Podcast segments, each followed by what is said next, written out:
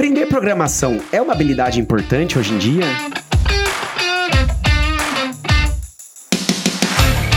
Num mundo cada vez mais dinâmico, em profundas transformações e com muitas indefinições, uma certeza que surge no meio jurídico é que a inovação é um caminho necessário. E quando falamos em inovação em universo tecnológico, é natural pensarmos em plataformas e softwares. E para o advogado e advogada ter fluência nesses meios, será que vai ser preciso, além de conhecer as leis, também saber programar? Eu sou Leandro Ramos e esse é o Juridicast, o seu podcast de marketing jurídico. Para discutir esse tema comigo, tenho o prazer de receber hoje a Leilane Mendes, advogada, professora de Direito e Tecnologia na FGV e fundadora da LexB. Leilani, seja muito bem-vinda ao Juridicast. Obrigada, Leandro. Eu tô super, mega, ultra empolgada aqui para trocar ideia com vocês. E essa temática em especial, né, toca o coração. Então, agradeço o convite e tenho certeza que vai ser super, a conversa vai ser super gostosa. Com certeza vai, Leilani. E pra gente já começar aqui o nosso bate-papo, falando de tecnologia, né? Quais são hoje os principais pilares tecnológicos dentro da inovação jurídica? Vamos lá, assim, como, como professora, né, Leandro? Sempre falo, assim, o que a gente coloca aqui é a nossa visão, mas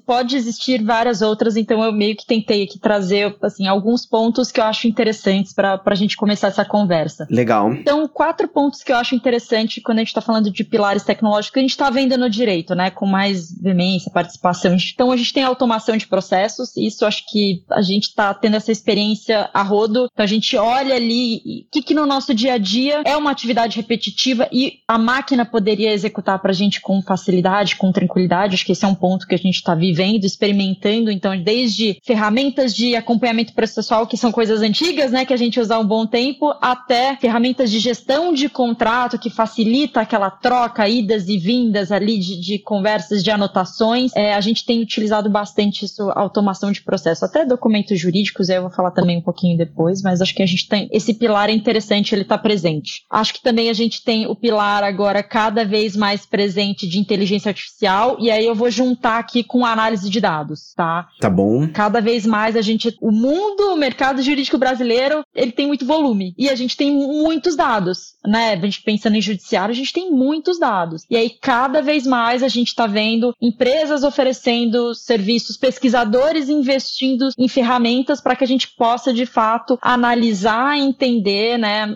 por meio da inteligência artificial ali, em especial a gente está falando aqui, eu estou falando aqui, né, né, aprendizado de máquina, o machine learning ali, é, para a gente conseguir entender e ter predições ali com base no histórico passado, né? No passado, a gente conseguir entender tendências do judiciário, tendências daquela comarca, daquele juiz. Eu tenho visto, né, no mercado essa utilização ali. Enfim, a gente tem empresas como Kira, também, né, ajudando a gente ali para identificar red flags. Para quem trabalha com auditoria, né, eu trabalhei com que nem uma condenada com os direitos societários, análise de documentos, era um horror, um terror, parar madrugadas ali para ficar analisando documentos, né? E, e como é frágil isso, a gente tá cansado como ser humano, pode ter desafios ali, né? E aí agora a gente tem ferramentas que podem, a gente treina essas ferramentas para identificar e aí a gente consegue fazer com que elas possam ali de uma forma muito mais rápida e prática identificar esses desafios. Então, a gente já tem ferramentas que podem nos auxiliar. Aqui também outro pilar que eu acho interessante, aí tô juntando também um pouquinho, coloquei aqui blockchain e ferramentas correlatas. A gente vê cada vez mais tá. uh, ferramentas que, né, que podem nos auxiliar na validação, rastreamento, autenticidade de transações, de documentos. De novo, blockchain tem todos os desafios, é um outro mundo, né? Eu sempre falo para a turma, tem que estudar, é outra coisa, mas tem muita serventia e também acho que a gente tá, né, o pessoal fala, estamos cansados ali, registros de cartório, essa parte burocrática, e tenho visto várias iniciativas até para, enfim, saúde, que sai até do direito, voltadas ali para blockchain. A gente falei blockchain e ferramentas correlatas coloco aqui a, a Verifact, que tem essa proposta de armazenar provas, e é uma turma muito legal é, lá do Paraná, que está fazendo um trabalho fantástico também. E por fim, o último pilar que eu vou colocar aqui de novo, tentando enxugar porque tem muita coisa, mas a gente pode falar outro pilar, chatbots e assistentes virtuais. A gente está vendo cada vez mais o, o profissional do direito entendendo que talvez o trabalho dele pode ser bem mais otimizado se ele separar algumas coisas. E, por exemplo, às vezes você fica tentando atender o cliente e aí perde um tempo precioso com talvez perguntas mais simples. Então tem muita gente tentando esse esforço de deixar um chatbot é, ali para tirar dúvidas frequentes dos clientes, fazer, né, enfim, no cenário jurídico. Então a gente tem também exemplos a Ask Lisa, da turma lá de Campinas, aí tem Chatfact aqui que a gente trabalhou, né, um dos meus sócios criaram, um chatbot aqui. Então tem essa, essa percepção interessante de que, enfim, a gente tem vários nichos ali, mas de novo, assim, aqui é só uma pinceladinha de alguns que eu acho interessante, mas radar da B2L tá aí também para mostrar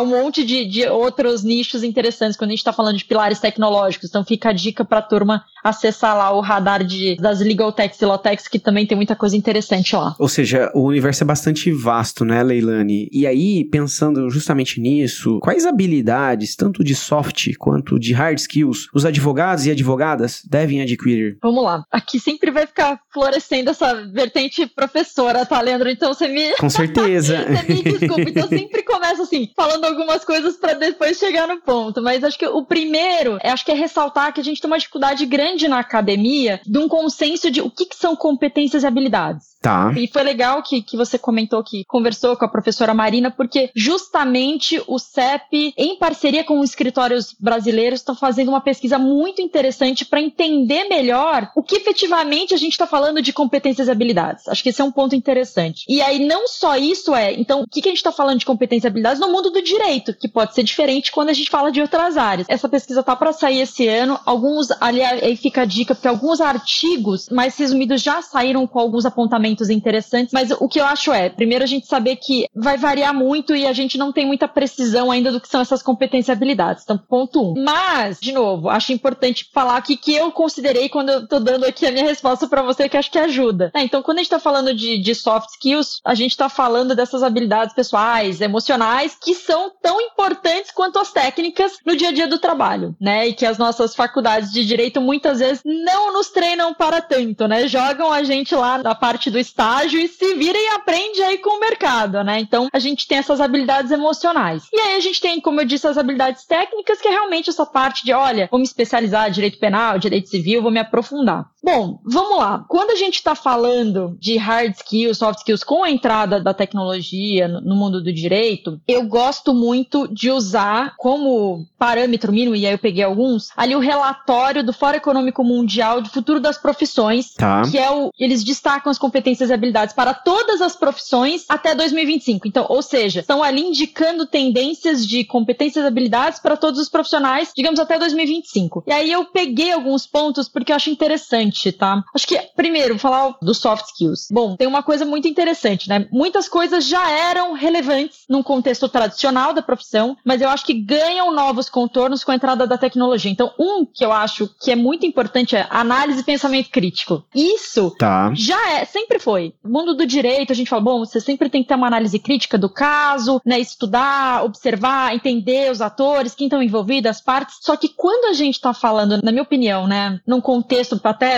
em tempos de chat GPT. É isso que eu estava pensando. O pensamento. exato, não, exato. o pensamento crítico é muito importante, gente. É o que vai diferenciar a gente, né, da exato. máquina. Exato. É, é, você entender ali assim, bom, eu recebi essa. Né, a gente, é isso, a gente está recebendo informação de forma fácil, mas essa informação faz sentido para o meu contexto? Essa informação, ela é adequada? Essa informação, é, então assim, tem um mundo que a gente tem, ah, né, ela tá pegando que visão cultural que ela, então assim, esse pensamento crítico para mim, hoje, ele ganha uma relevância ainda maior, porque agora que a gente está com novas tecnologias, a gente precisa ainda mais ter esse senso crítico. E aí. Perdão, Leila, eu te interrompi, mas aí que eu penso que, por um lado, né, à medida que a tecnologia se desenvolve, como o chat GPT, você precisa senso crítico, mas por outro, a tecnologia nos últimos anos vem nos tirando já o senso crítico, né? Então é um contrassenso, você não acha? Eu, eu acho que é um, é um assim, aquele morde a sopra, né?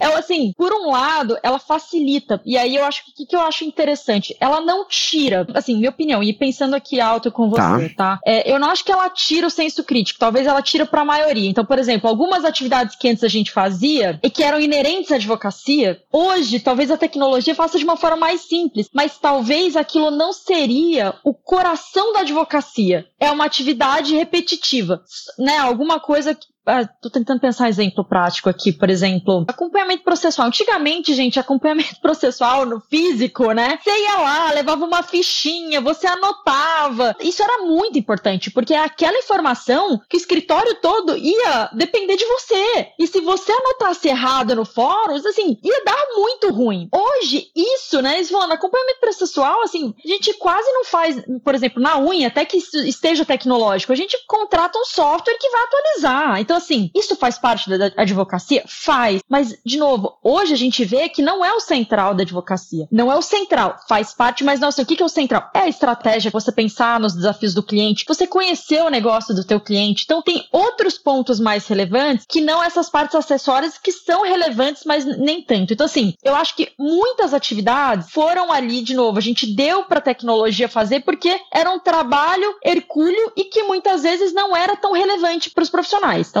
esse linha. Agora, essa outra linha que eu falei do senso crítico, por exemplo, com a entrada, que nessa ideia do chat GPT, por exemplo, eu fico preocupada. Preocupada de pessoas que estão usando essa ferramenta, por exemplo, e não ter o senso crítico. De aceitar, engolir todas as informações fantásticas, porque os testes estão sendo feitos, muitos escritórios já estão utilizando, a academia está usando, tá todo mundo meio quieto, mas está um movimento de utilização e teste para validar. E muita gente está assim, com o, a gente fala acurácia, né? Muito próxima da realidade nos testes. Assim, então, até melhor do que o humano. Então, eu acho que cada vez mais a gente precisa de pessoas preparadas com esse senso crítico. Leandro, esse, de novo, minha opinião pessoal, não sei se, se é isso, mas assim. Muito bom, e eu acho que faz muito sentido. E, e aí, nesse sentido, né, avançando aqui na nossa discussão, Leilani, quando a gente fala em inovação jurídica, é natural a gente pensar em máquinas e softwares também, né? E aí, de um jeito bem objetivo, você acha que todo advogado, toda advogada deveriam saber programar? Ótima pergunta. É, essa é a pergunta que eu sempre recebo quando, né, quando eu me apresento. Eu imagino. quando eu me apresento, olha, sou professora de programação para advogado, aí todo mundo, nossa, essa é a primeira pergunta. E eu adoro falar que eu não acredito que programação é para todo mundo, tá? Não é. Não é, não é, não é. Tem toda uma, uma lógica, um caminho, não é para todo mundo. Mas o que eu acho que deveria ser para todo mundo é lógica de programação. Então, eu não acho que o advogado tem que programar. Qual que é a diferença? É você entender os conceitos básicos da programação. E isso te tá. ajuda a entender um pouco mais sobre algoritmos. Isso te ajuda a entender mais sobre o computador. E isso te dá base para discutir mais com as pessoas que estão trabalhando com isso, tá? É, isso quer dizer, assim, eu não quero que você saia, por exemplo, você faça um curso e saia programando. Não é essa a ideia. Isso é necessário, porque acho que você precisa entender os desafios práticos, né? Eu não posso ensinar programação na teoria, mas eu digo assim, você não precisa querer trabalhar com isso para entender a lógica básica de programação. E é isso que eu acho que é importante, porque isso te dá muitos aspectos positivos para você pensar em tecnologia, tá? Acho que um pouco dessa ideia de letramento digital, acho que a gente tem que estar tá muito mais próximo da tecnologia e eu acho que a lógica de programação nos aproxima. E aí eu tenho aqui só uma sugestão de artigo, porque esse, esse artigo para mim, é, é mim é fantástico, é um dos Estados Unidos, chama Playing with Data: What Legal Scholars Should Know About Machine Learning. E aí são dois professores criticando muito a turma do direito que está escrevendo sobre os desafios de inteligência inteligência artificial na categoria aprendizado de máquina. É, é um pouco desse que eu acho interessante. Por quê? Porque eles estão falando assim: olha, a turma do direito ela tá preocupada com a questão ética. Isso é muito relevante. A gente quer que vocês participem desse debate. Só que vocês não estão entendendo como, por exemplo, criar um algoritmo, ter um algoritmo passa por oito etapas. Vocês só criticam a última e não as outras sete, onde tem muito pano para manga. E aí é o artigo inteiro. Infelizmente só tem inglês ainda, né? Acho que vamos fazer uma força-tarefa aí para traduzir traduzir, porque. Mas é, esse é um ponto que eu, eu gostaria de reforçar, que eu acho que essa. É, a gente precisa ter profissionais do direito um pouquinho mais próximos da realidade da tecnologia para a gente ter condições de criticar de uma forma mais adequada. E eu acho que isso está faltando ainda, a gente se apropriar um pouco mais. Você não precisa se aprofundar, você não precisa virar um cientista da computação, mas eu acho que entender minimamente alguns pontos, por isso que vai de encontro que eu tô falando, você não precisa ser um programador exímio para poder falar, né? Mas você precisa saber o mínimo para poder discutir e dialogar. Eu acho que isso é muito importante. Importante. E, Leilani, advogado normalmente gosta de evidências, né? Então, nesse sentido, quais benefícios para um profissional do direito que aprende a programar? Acho que o primeiro, e aqui é uma mistura entre relatos de alunos, relatos pessoais, assim, de, né, da, da, minha experiência também. Tá. Acho que o primeiro ponto é, pode ser uma porta de entrada para a tecnologia, como em geral, né? A gente tem que começar de algum lugar. Então, muitos alunos, por exemplo, não tinham muita certeza, acharam, ficaram curiosos, e isso abriu portas para que eles saíssem, por exemplo, da trajetória tradicional de uma carreira tradicional jurídica. Ah, vou para um escritório, vou para empresa. Não, poxa, vou sair, vou montar minha empresa. Vou sair, vou trabalhar numa, vou, sei lá, trabalhar no quinto andar, numa, né, numa legal tech, coisa que eles não vislumbravam ainda. Então, acho que assim, é uma porta para o mundo da tecnologia. Então, primeiro ponto. Segundo, eu acho que você, quanto mais você entende tecnologia, mais você consegue dialogar com as pessoas da tecnologia. E esse profissional é muito valioso. A gente tem pouquíssimas pessoas hoje no mercado que têm essa capacidade de de ser a ponte, né? Que transita, né? Exato. Esse profissional, ele é muito valioso. Ele é muito valioso e a gente não tem tanta gente assim. A gente tem pessoas mais do direito que se esforçam um pouco mais. Quando você vê que tem profissionais que conseguem ter um diálogo mínimo, isso para a equipe é maravilhoso, né? É maravilhoso a construção, como é, como é fluido. Então, isso é muito importante. É, terceiro, né? Acho que ter melhores oportunidades no mercado segue um pouco desse segundo ponto que eu falei. É, a gente não tem esse perfil então, assim, você é um diferencial no mercado. Eu recebo pessoas, né, isso, tenho amigos que, que ligam falando, Leila me indica, eu preciso um profissional com tal, tal, tal perfil de tecnologia. Me indica. Então, até hoje é um negócio meio informal, assim, de não tem pessoas no mercado. Então, seria um outro diferencial. Tem um outro diferencial que, para mim, fez toda a diferença quando eu comecei, por exemplo, a programar, que foi enxergar o direito de outra forma. Porque eu tinha que saber muito mais direito para conseguir fazer com que ele se expressasse na máquina do que quando eu trabalhava no escritório de advocacia. E isso é curioso. Olha só que curioso. Por quê? Por exemplo, a gente trabalha muito com caso a caso, né? No escritório de advocacia, vem o desafio do seu cliente, então você pega uma, uma sei lá, digamos que você vai trabalhar com uma petição lá, você pega uma, uma petição meio pronta ali e vai mudando as partes e tal, vai mudando algumas teses e tal, tudo bem. Quando a gente está falando de automação de documentos jurídicos, por exemplo, eu tenho que pensar em N casos que aquele cliente pode ter. Então, então, eu preciso ter um conhecimento jurídico, assim, de saber quais são os principais apontamentos que aquela petição tem que aparecer e não só em um caso específico. Então, eu tenho que pedir tá. vários exemplos pro meu cliente. Falei, olha, cliente, me manda 15 minutos, 20 minutos para eu conseguir entender como é que eu vou estruturar isso. E aí é entender mais, né, sobre mais situações, só que daquele caso a caso, para poder colocar na máquina e programar. Então, assim, juridicamente, eu aprendi muito mais mais. Isso é muito doido, assim. É, mas eu tive que aprender muito mais para poder saber o que estava faltando ou não. Por exemplo, para questionar melhor. Meu, olha, não tem uma tese tal aqui, não tá faltando alguma coisa? Você não me mandou tal exemplo. E aí ele, puxa, esqueci de te mandar aquela minuta que tem uma tese específica que a gente usa aqui no escritório. Então, eu tinha que estar tá muito mais afiada juridicamente ali para lidar. E o último, que eu acho super importante, é pensar em formas, soluções e tecnologias que podem me facilitar do dia a dia. Como eu já estou em contato com, né, a partir da programação, você está um pouco imerso em tecnologia, você começa a ver os seus desafios com outros olhos. Então você começa a ver, hum, isso aqui que eu faço todo dia, talvez exista alguma coisa que poderia me ajudar. Então, assim, é muito legal até ver os alunos, assim, animados, tipo,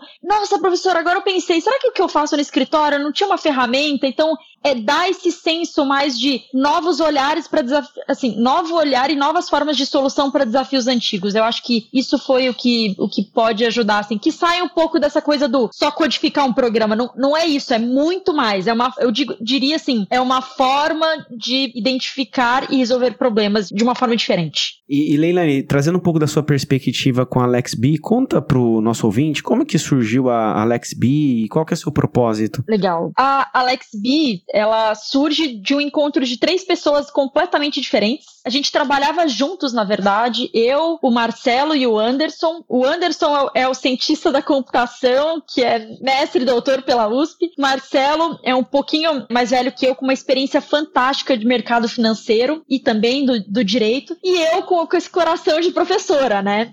e dentro lá da empresa que a gente trabalhava, que, é, que era a Luplec, que a gente trabalhava com automação de documentos jurídicos, quando a gente ia implementar produtos, a gente via que o desafio, Leandro, não era tecnológico. É, isso é muito louco isso. A gente fala, bom, o desafio é tecnologia. Não, o desafio nunca é a tecnologia em si, nunca. O desafio é ensinar as pessoas a manusear essas tecnologias, ou seja, mudar a cultura, trocar ideia. É cultura, né? É cultura. Então, assim, a gente entendeu que era isso. A gente entendeu também que era pensar em produtos voltados para a turma do direito, não é criar e, e usa aí. É, como é que isso funciona? Qual que é a experiência do usuário do direito, né? E outra, não é só jogar ali de novo uma ferramenta e tudo continuar na mesma. Não funciona. Então, você tem que começar a pensar como que você muda um pouco a estrutura do negócio também. E aí eu sempre dou exemplo. Se você está cobrando para o seu cliente, né, três ou quatro horas para fazer uma petição, agora que você usa uma ferramenta de automação que você demora quatro minutos, você consegue continuar precificando por hora? Não! Seu modelo muda. Então, assim, o que, que a gente percebeu quando a gente decidiu abrir a LexB era, a gente tinha esses três pilares muito bem ofertados no mercado, só que de forma dispersa. Então, a gente tem escolas muito boas para oferecer conteúdo de tecnologia para a galera do direito. A gente tem software house que produzem ferramentas. A gente tem pessoas que oferecem ali consultoria, mas a gente não tinha isso junto. E aí a proposta da LexP é, vamos os três juntos com essas habilidades, oferecer essa ideia de consultoria mais ampla, sabendo desses três grandes desafios e com essas três características interessantes, assim, que somos completamente diferentes, mas a gente tem esse, vamos ajudar a turma do direito a passar pelo, pelo processo de transformação digital, isso a gente tem é, em comum, assim, e aí foi uma grata felicidade, assim, a gente se, se encontrar e decidir fazer essa parceria. Que bacana, e Leilani, eu imagino que uma pergunta também que você deve ouvir bastante é, quais linguagens de programação vocês ensinam para os advogados? Legal. Na LexB, a gente tenta muito criar essas ferramentas com base no, na experiência do advogado. Então, o que, que a gente fez? Tá. O Anderson criou uma linguagem de um chatbot e aí a gente usa isso na atividade final para os alunos aprenderem a programar e conseguir visualmente ver na prática aquilo, o resultado disso. Tá, um chatbot, ele vai tipo ver toda hora a uhum. interação. Uhum. Então a gente criou essa linguagem específica. Na FGV, e aí não é LexB, né? Eu como professora da, da GV,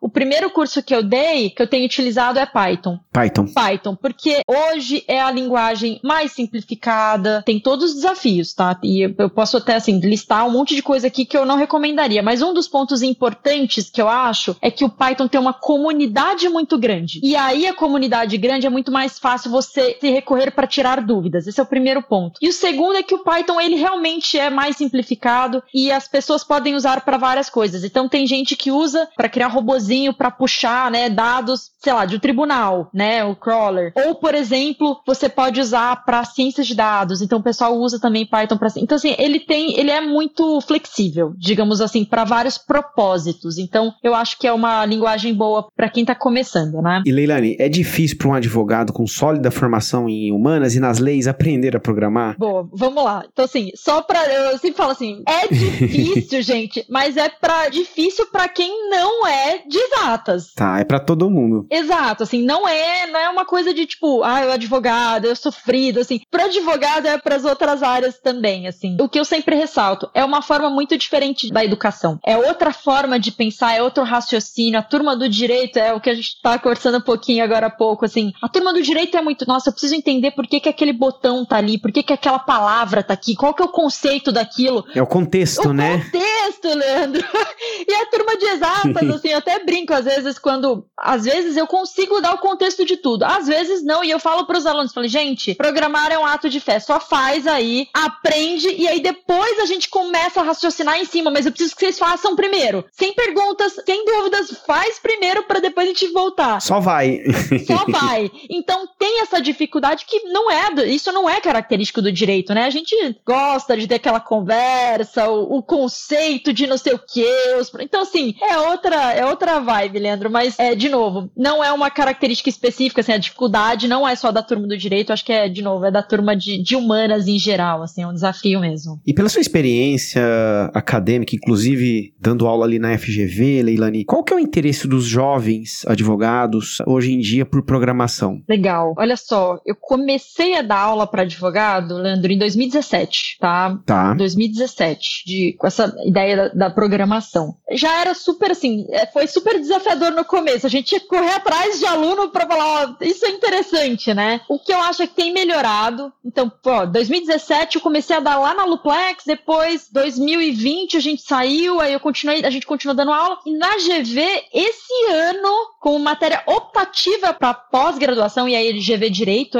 Direito São Paulo, né? Porque a Rio tem outras, tá. mas a Direito São Paulo, que é onde eu dou, foi aqui a gente deu para primeira vez a optativa de lógica de programação para profissionais do direito. Em 2023. 2023. O que, que eu quero dizer? É um pouco dessa pegada. Eu acho que a gente está vindo num caminho muito bom, que é oferecendo várias possibilidades. Então, assim como tem essa optativa, tem a optativa de jurimetria, tem a outra optativa de criar um negócio para startups. Então, assim, eu acho que tem pessoas se interessando, isso é muito legal, mas eu acho que é um número ainda, não é algo assim que todo mundo. Não é, não é a vibe do, por exemplo, proteção de dados, que proteção de dados está no corpo, todo mundo está desesperado, né?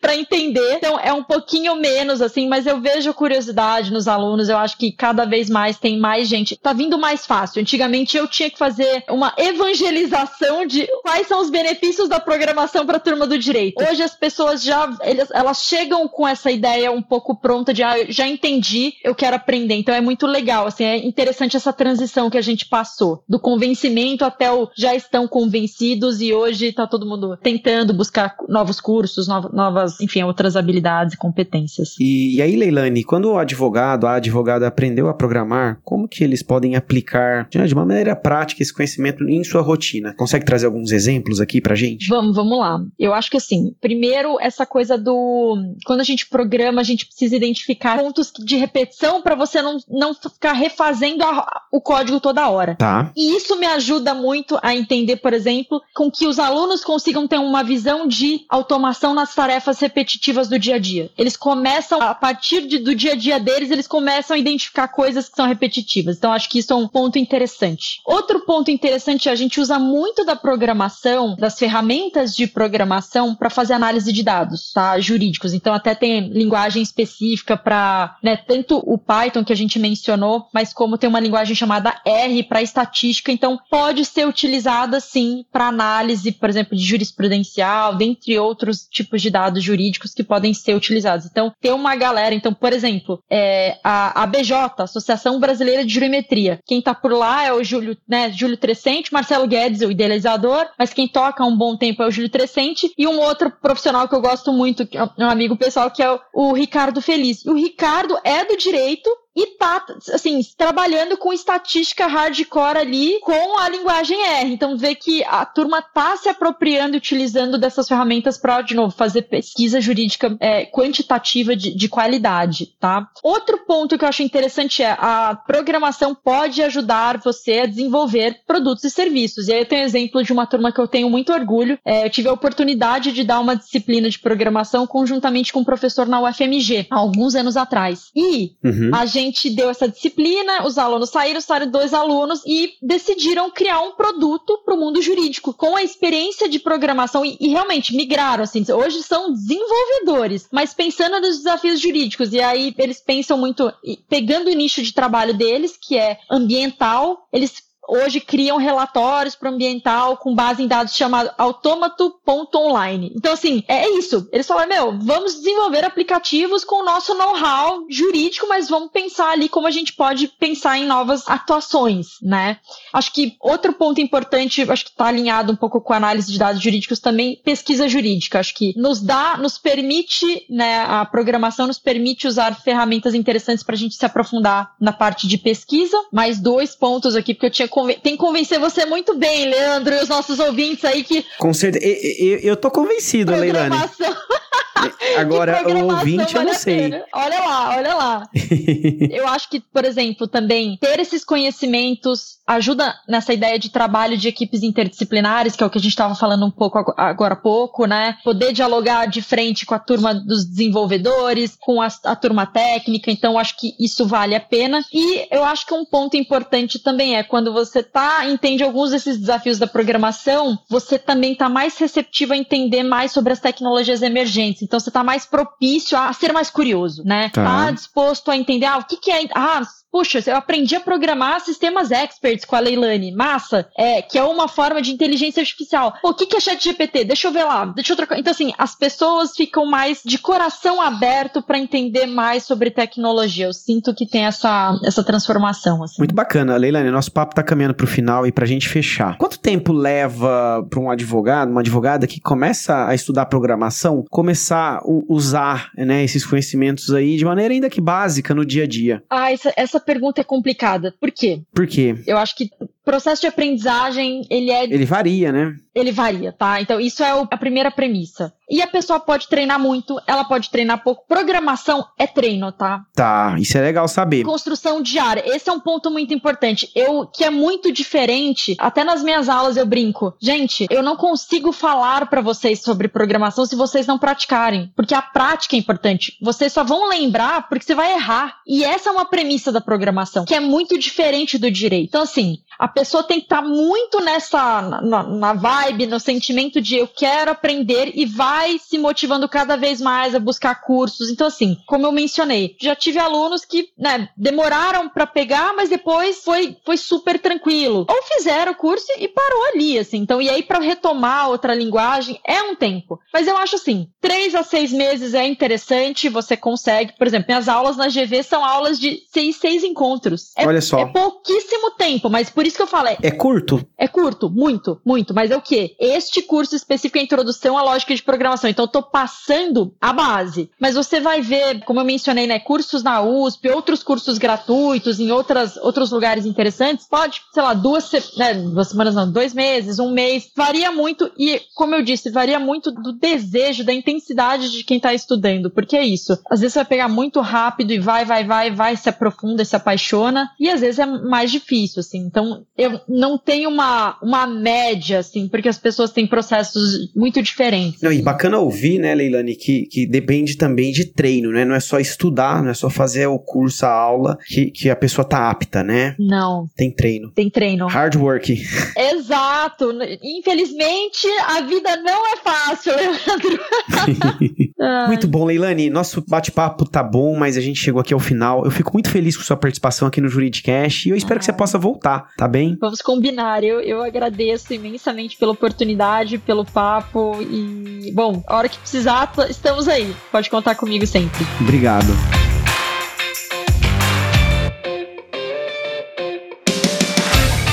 Gostou desse podcast? Então compartilhe o episódio nas redes sociais e acompanhe o Juridicast, produzido pela agência Javali, especialista em marketing jurídico. Um grande abraço e até a próxima quarta-feira, às 7 da manhã.